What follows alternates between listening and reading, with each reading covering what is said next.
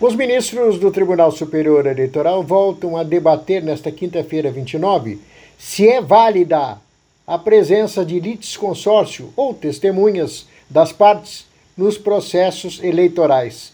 O motivo que origina a discussão é um processo envolvendo os então candidatos ao governo do Distrito Federal, Rodrigo Hollenberg e Ibanez Rocha. O TSE decidirá se testemunhas arroladas devem ser obrigatoriamente ouvidas.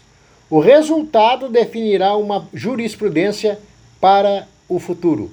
Do TSE, Sérgio Oliveira.